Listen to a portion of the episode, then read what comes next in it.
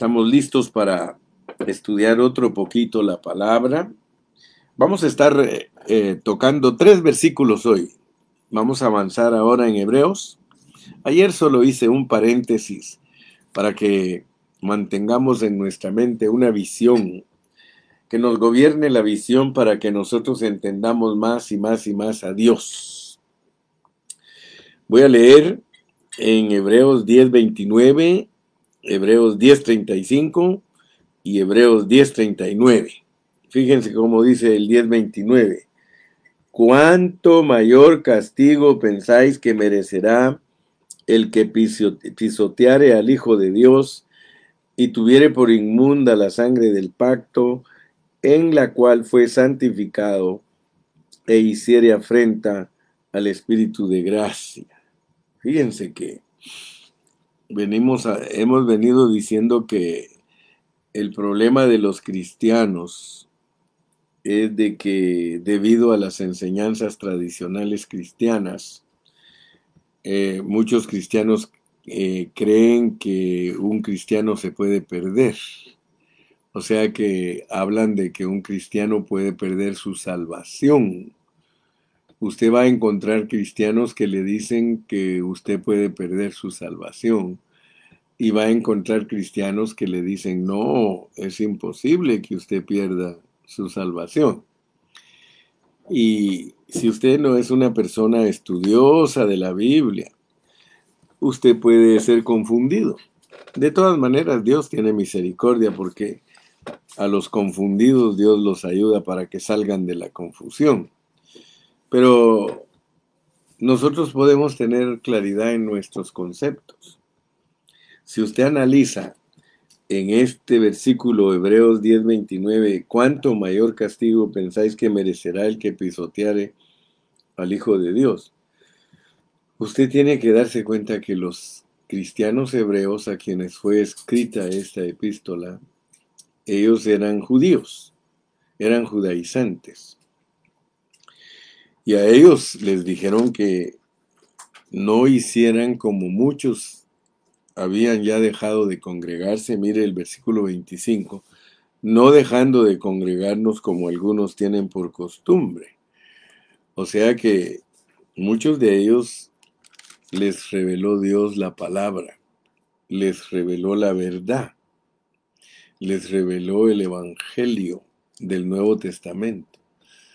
O sea que el predicador que instruyó a todos esos hermanos que eran judíos les enseñó que ya no tenían que seguir en el judaísmo, sino que tenían que entrar a algo fresco, a algo nuevo.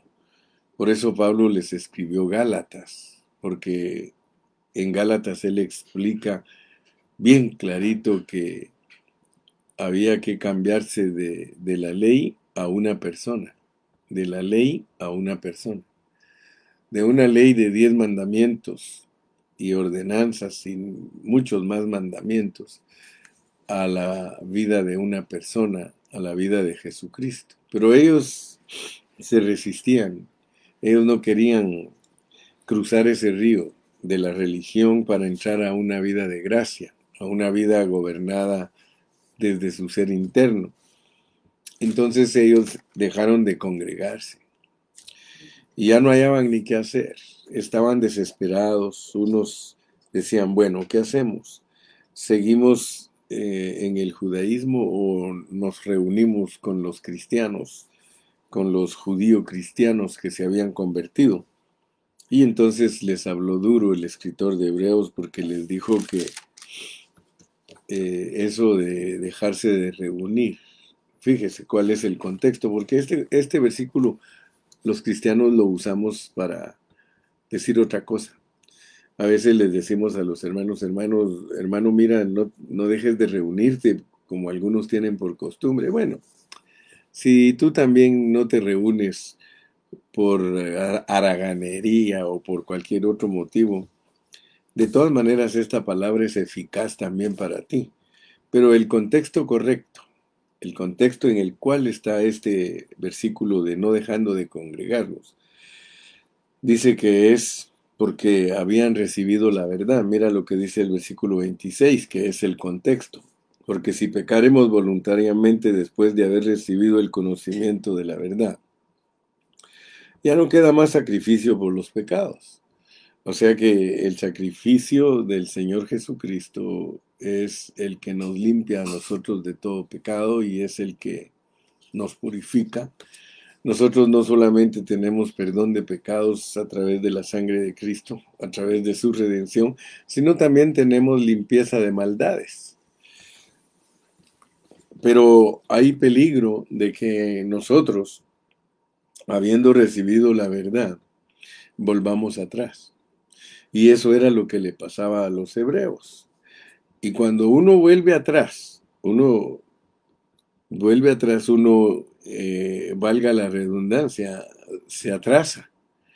Si tú, después de que has entendido que Cristo es tu redentor, que Cristo te perdona tus pecados, que Cristo te limpia de tus maldades, que Cristo te ha justificado, que Cristo te ha reconciliado con Dios y tú no avanzas, entonces prácticamente vas a estar igual que los hebreos, que ellos eh, ya no le dan el valor correcto al sacrificio de Cristo y su resurrección.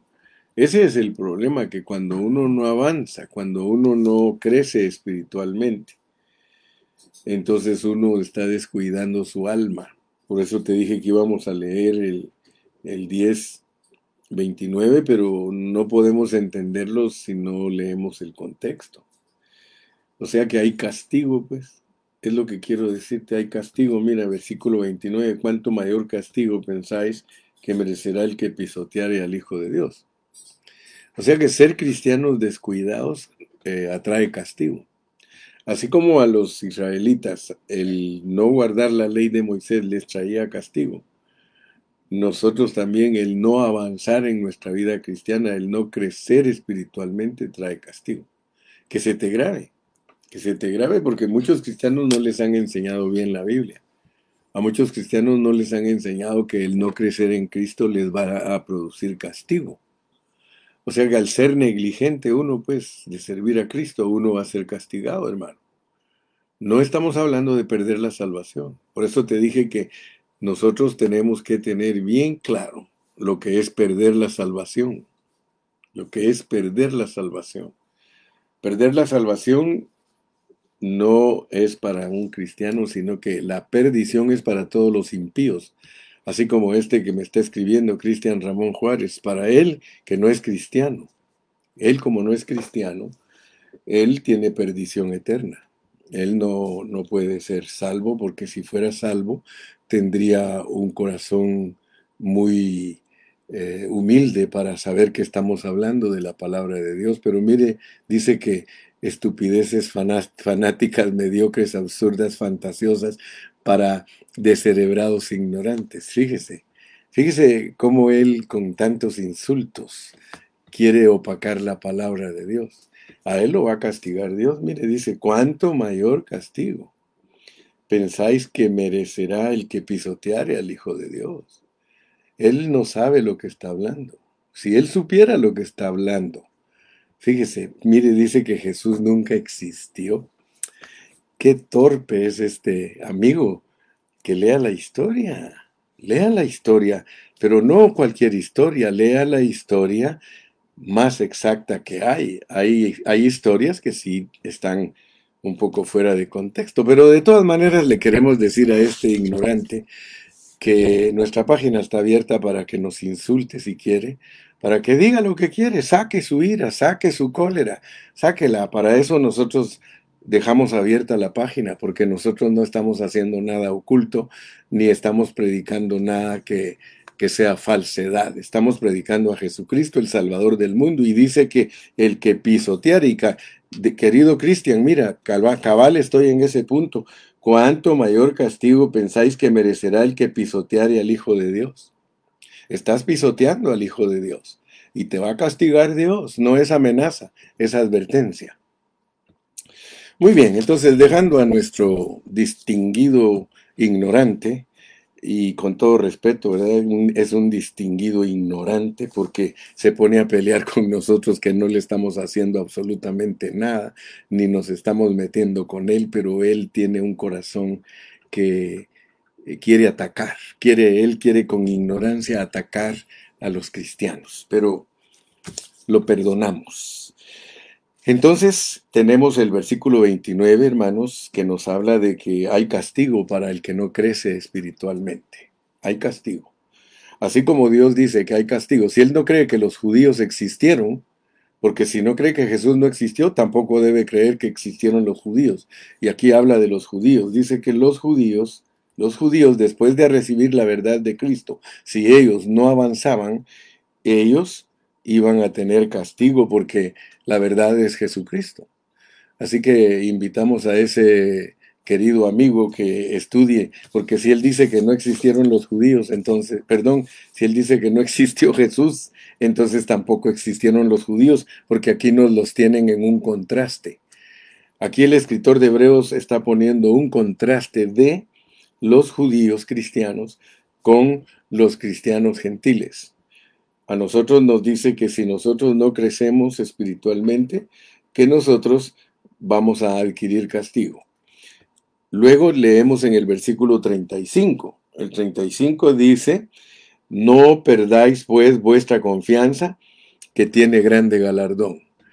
Nosotros como cristianos tenemos confianza, tenemos fe en Dios, y eso les molesta a muchos, que nosotros seamos personas con fe.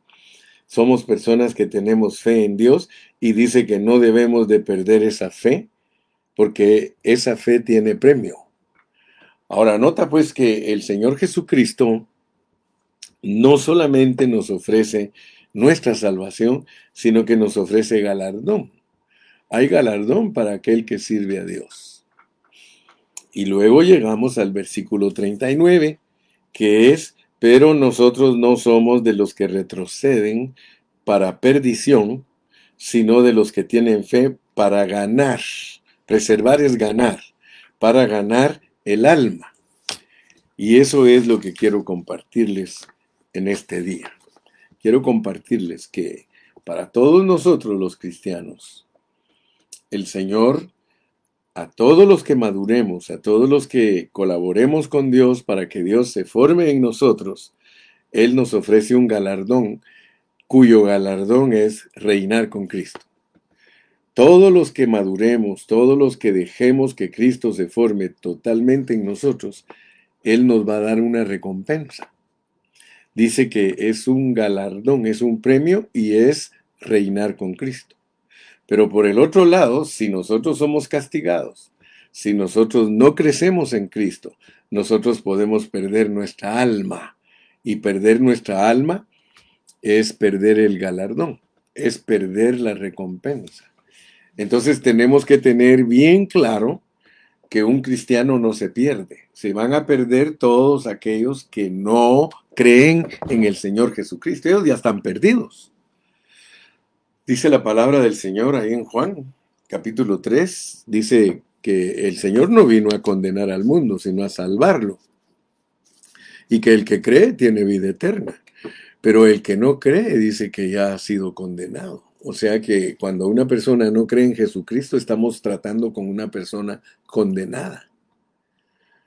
Pobre Cristian, pobre este amigo que nos escribió hace un ratito porque él al no creer en Cristo está condenado, pues. Es, es, es lo que la calificación que Dios le da, es una persona condenada.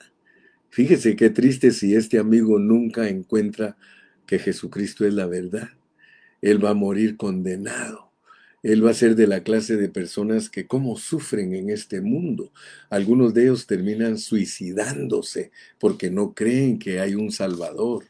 Él tiene problemas porque al no creer en Cristo, Él no está perdonado, Él sus pecados los está reteniendo. Ay, mire qué bonito que Dios usa a ese amigo para que prediquemos evangelismo.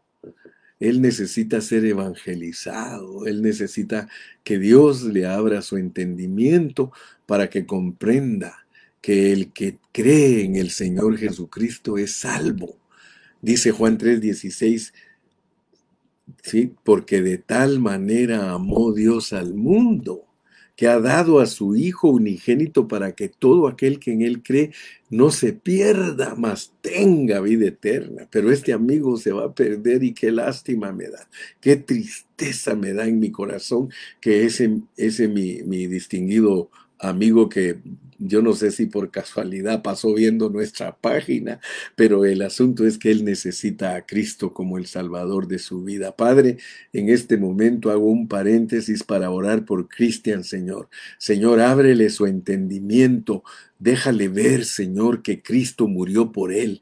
Déjale ver, Padre Santo, que el Señor Jesús lo ama. Déjalo ver, Señor, que Cristo es real, que sí existió. La mentira es decir que no Esa es la mentira. Señor, si la historia está llena de información de Cristo Jesús que nació en Nazaret y que es el Salvador del mundo, Señor, sálvalo, Padre. Mira, nosotros sabemos que los opositores son los mejores. Cuando alguien se opone a Cristo es el mejor. El apóstol Pablo se oponía totalmente a Cristo y Dios lo rescató. Dios lo salvó. Señor, salva a Cristian, por favor, sálvalo, Señor. Tú nos lo pusiste en esta mañana en, nuestro, en nuestra página, Señor, para que oremos por él, Señor. Él necesita salvación urgente, Padre Santo. Yo sé que él tiene problemas, Padre, por eso niega a Cristo, porque le echa la culpa tal vez, tal vez a Dios de sus problemas, de sus dificultades. Por eso en este momento oramos por él. Gracias, Señor. Así que en esta mañana también evangelizamos evangelizamos.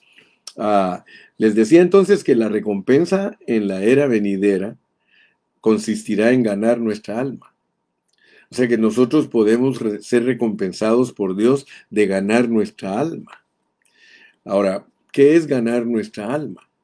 Ganar nuestra alma es que cuando venga el reino, nosotros podamos disfrutar la vida humana al máximo. Ahorita no la podemos disfrutar. Ahorita eh, nosotros vivimos con, con restricciones. Nosotros tenemos en nuestra alma restricciones que no nos dejan a nosotros hacer todo lo que nosotros querramos y sentirnos bien. Nosotros, eh, por ejemplo, al darnos demasiados lujos, eso nos hace que nuestra alma no esté restringida y entonces nosotros pecamos pecamos. Porque si nosotros le damos rienda suelta a nuestras almas, nosotros entonces eh, no estamos negándola y no estamos llevando la cruz. Y eso nos evita que un día nosotros ganemos nuestra alma. Pero si nosotros ahorita la negamos, si ahorita nosotros le decimos, alma, estése quieta, alma, usted no puede disfrutar esto, ni esto, ni esto, entonces Dios te va a dar a ti una gran bendición en el reino en el reino te va a decir, mira, aquí está todo, es tuyo. En el reino nosotros vamos a gobernar juntamente con Cristo y vas a tener la oportunidad de tener un pleno disfrute de tu vida humana. Fíjate pues, porque cuando nosotros estemos glorificados y si nosotros ganamos nuestra alma Hoy, por causa de Dios, la hallaremos en el milenio. En el milenio tendremos la oportunidad de un disfrute totalmente, eh, sería un disfrute pleno. Tanto los cristianos como los no cristianos están familiarizados con la frase la perdición eterna. Y sin duda la Biblia nos presenta este asunto de una manera muy clara. Pero también existe otro asunto que nos presenta la Biblia y que muy pocos entienden, lo cual se llama el castigo dispensacional. Hace poquito estuve escribiendo un artículo diciéndole que cuando los cristianos que no hacen la diferencia entre espíritu y alma, ellos jamás van a poder entender lo que es perdición eterna y lo que es castigo dispensacional. Porque aquí en la Biblia están esas dos cosas en contraste. Están en contraste porque la perdición eterna y el castigo dispensacional son dos cosas totalmente distintas. y debemos estar descargados de esos conceptos y de esas opiniones y, perdón, debemos de saber que esos dos asuntos, debido a que los cristianos lo han mezclado, debido a que los cristianos han mezclado la perdición eterna con el castigo dispensacional, porque la perdición eterna, vuelvo a repetir, es para una persona incrédula, pero el castigo dispensacional es para un cristiano que no avanzó, que no creció espiritualmente. Y entonces al mezclar esas dos cosas, al mezclar la perdición eterna con el castigo dispensacional, se ha hecho mucho, pero mucho daño en las enseñanzas cristianas. Al descargarnos nosotros de estos conceptos mezclados, nosotros podemos ver que Hebreos se relaciona con el reino. En esta era estamos en la realidad del reino. En la era venidera de los mil años vamos a estar en la consumación del reino. Así que vamos a leer Hebreos 12:28 para seguir aclarando nuestro pensamiento. Hebreos 12:28 dice, así que, recibiendo nosotros un reino inconmovible, tengamos gratitud y mediante ella sirvamos a Dios agradándole con temor y reverencia. Fíjese, este versículo es la base para entender todas las advertencias que hay en el libro de Hebreos. En Hebreos tenemos por lo menos cinco advertencias, cinco advertencias fuertes que nos hace Dios respecto a el reino inconmovible que Él nos ha dado. Al estudiar correctamente Hebreos, usted se va a dar cuenta entonces que lo que Dios está mostrándonos como salvación del alma es ganar ese reino, ganar ese reino inconmovible. Este concepto es fundamental. Aquí voy a volverlo a leer porque este es el fundamento para que nosotros apreciemos las advertencias. Dice el 12:28 de Hebreos, así que recibiendo nosotros un reino inconmovible, tengamos gratitud y mediante ella sirvamos a Dios agradándole con temor y reverencia. Todos los puntos negativos de esas advertencias que le mencioné están relacionadas con perder la recompensa, perder la recompensa en el reino venidero. Y por eso dice claramente el 1039, el 1039 dice, pero nosotros no somos de los que retroceden para perdición del alma, sino los que tienen fe para preservación o para ganar el alma. Ahora, ¿qué es ganar el alma? ¿Qué es ganar el alma para un disfrute completo humano? Solamente a la luz de este concepto nosotros podemos entender apropiadamente y aplicar correctamente lo que nos enseña todo el Nuevo Testamento. En todo el Nuevo Testamento se nos enseña que tenemos que ganar nuestra alma. Está en Mateo 16, está en el libro de Lucas, está en Romanos, está en Primera de Corintios, está en Segunda de Corintios, está en Primera de Timoteo, aquí mismo en Hebreos y también está en Apocalipsis.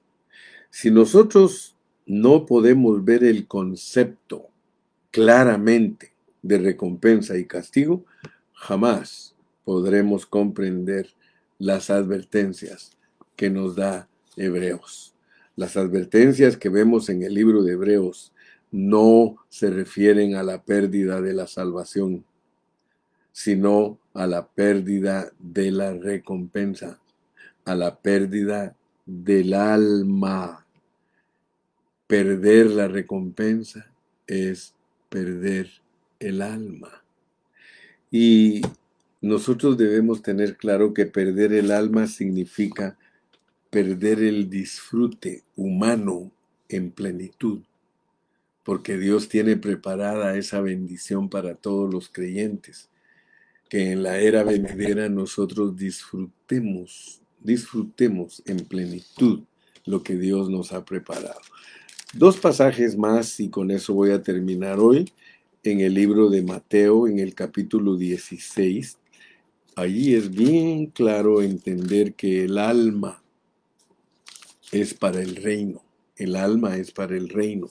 Fíjese cómo dice aquí, pues, en el capítulo 16 y versículo 25.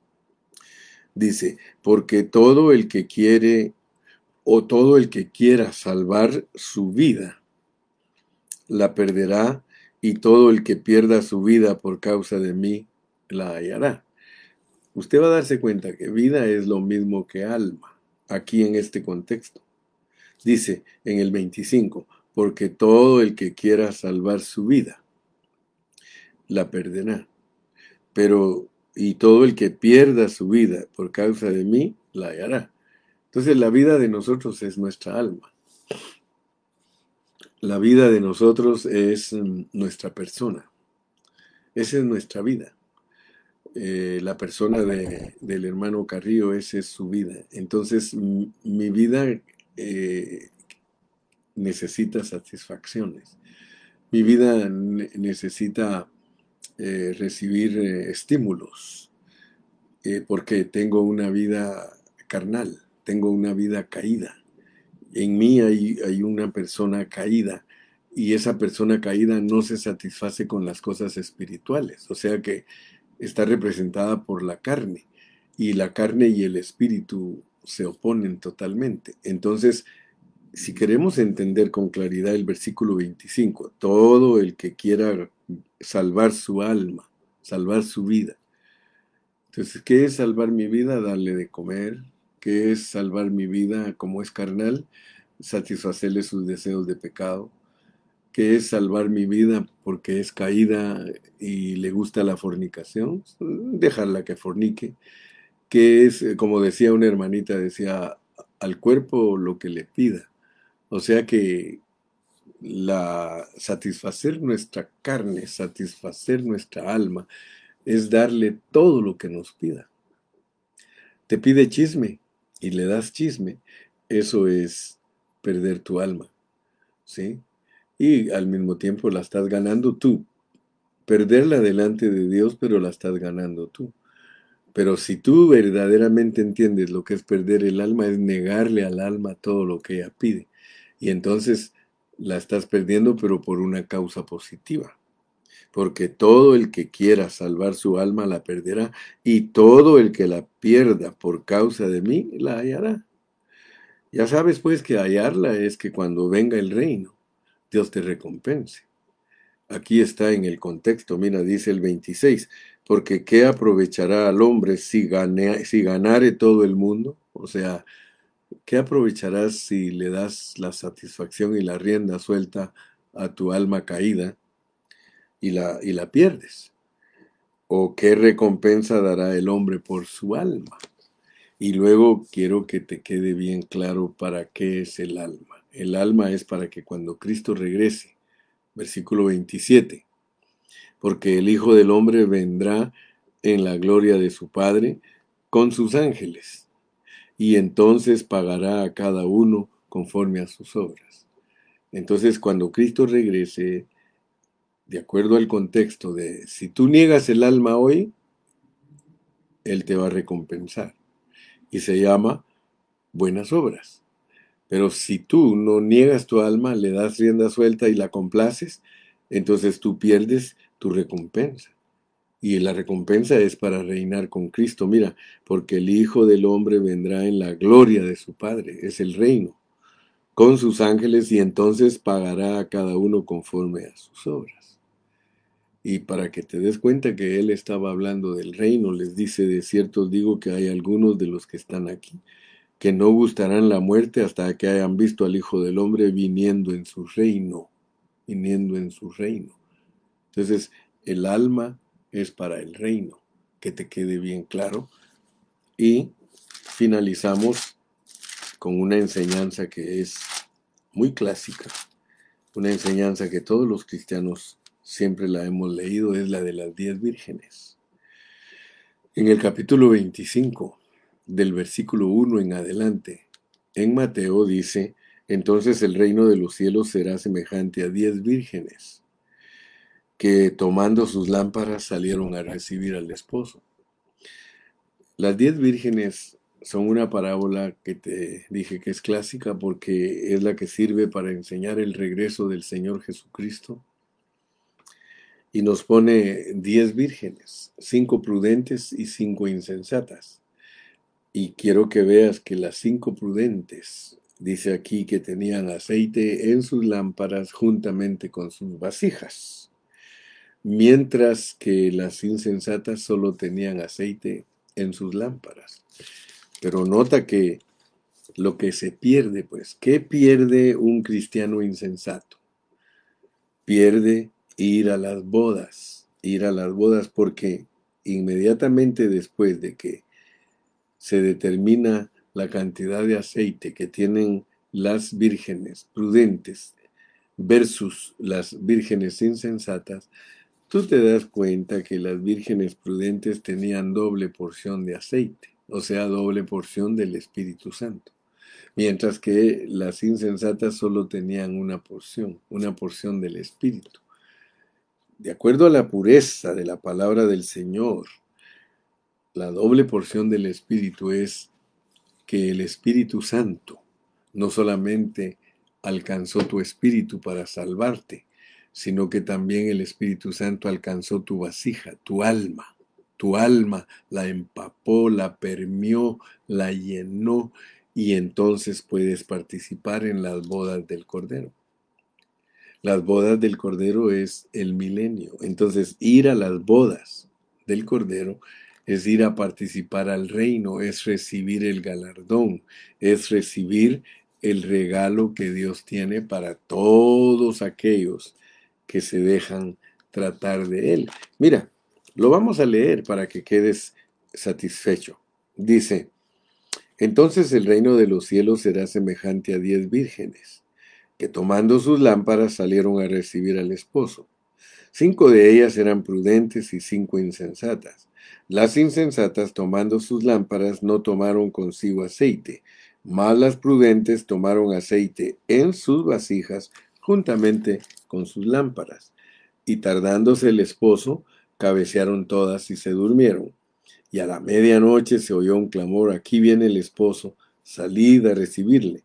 Entonces todas aquellas vírgenes se levantaron y arreglaron sus lámparas. Y las insensatas dijeron a las prudentes, dadnos de vuestro aceite porque nuestras almas, perdón, porque nuestras lámparas se apagan. Mas las prudentes respondieron diciendo, para que no, no nos falte a nosotras y a vosotras, id más bien a los que venden y comprad para vosotras mismas. Pero mientras ellas iban a comprar, vino el esposo y las que estaban preparadas entraron con él a las bodas y se cerró la puerta. Hermano, si nosotros somos vírgenes insensatas, nosotros no vamos a tener suficientes tratos de Dios con nosotros, de su espíritu en nuestras almas, y vamos a estar escasos. Y por lo tanto, al estar escasos, nosotros somos los que no crecimos, entonces hay castigo. Hay castigo porque no nos desarrollamos como buenos cristianos. El castigo aquí es no ir a las bodas, porque se cerró la puerta y tuvieron que ir a comprar aceite las vírgenes insensatas. Y dice el versículo 11, después vinieron también las otras vírgenes diciendo, Señor, Señor, ábrenos.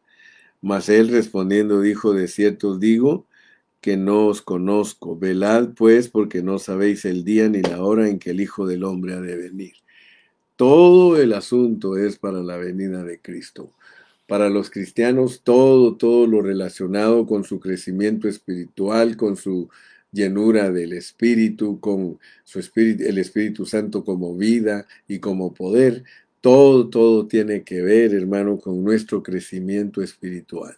Todo tiene que ver con ser prudentes, todo tiene que ver con ser los que cuando Él regrese nos encuentra ocupados, cuando Él regresa nos encuentra sirviéndole de todo corazón. Así que en este día, este es nuestro mensaje para hoy, tener, con, tener bien claro en nuestra mente lo que es la perdición eterna y lo que es el castigo dispensacional y no mezclar los conceptos.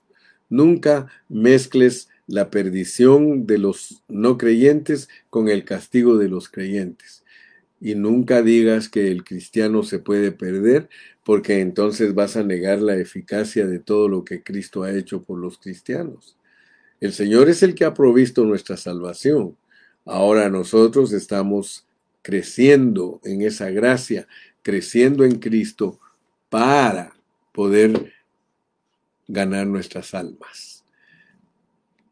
Ya en otra ocasión penetraremos más en la palabra para que tú te des cuenta que una cosa es ser salvos de nuestro espíritu y otra cosa es ser salvos de nuestra alma. Que el Señor te bendiga, que Él te guarde y si nos permite nos vemos mañana. Hasta mañana, mis amados. Dios los guarde y no se les olvide orar por Cristian, que no cree que Jesús existió. Oremos por él. Que Dios los bendiga a todos y hasta mañana. Repórtate si quieres, dinos adiós.